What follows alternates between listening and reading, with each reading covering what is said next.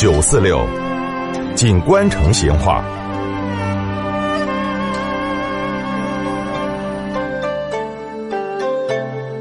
听众朋友，以前在成都的茶馆后头，这个喝茶最具代表性的用具，大家晓得就是那个盖碗了。这个盖碗哈，它不光是装茶的工具，它还有其他的功能。今天嘛，我们就来摆一下。这个茶客把茶喝干了，想喊堂倌儿来掺茶，这个是不用张嘴巴的哦。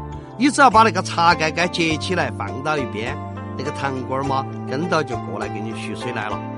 要是茶客要想啥子离开一会儿呢，就把那个茶盖就靠到那个茶托斜起放倒。那么茶客要是喝够了要走了，就把那个茶盖朝那个茶碗后头一放，当然是盖盖要弄来翻起，要把那个茶盖朝天沉到那个茶碗后头。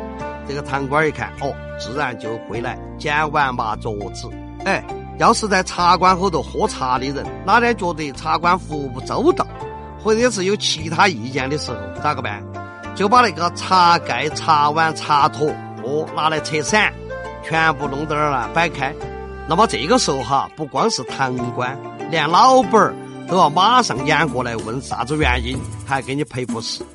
以前的行业帮派为了解决内部争端或者讨论机密事件，往往咋个呢？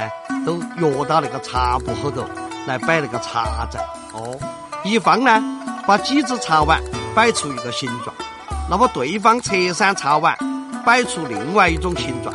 这个茶阵是无声的，直到人家的问题都解决了，这边的人嘛，硬是听不到人家开句腔。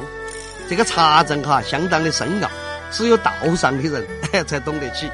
还有哈，以前不管是平民还是袍哥，有了这个纠纷，只要愿意通过谈的方式来解决，就会约到茶铺头去，大家来论理。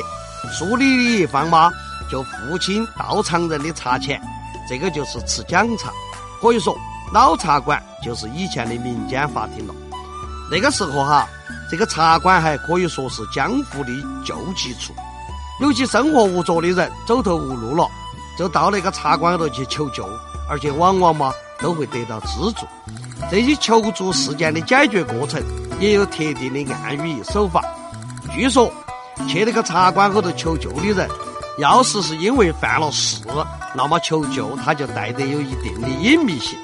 求救的人就要装到若无其事的样子去茶馆喝茶。堂倌掺第二次水的时候，找不到茶盖盖了。这个时候哈，求救者嘛就会揭起桌子高上的帽子，露出茶盖盖。堂倌看到是这种情况，会马上请客人到后堂去说话。这个茶铺老板嘛，就问清了事由。一般嘛都会注意盘缠，质疑前程的。好，今天就摆到这儿，下次我们接着摆。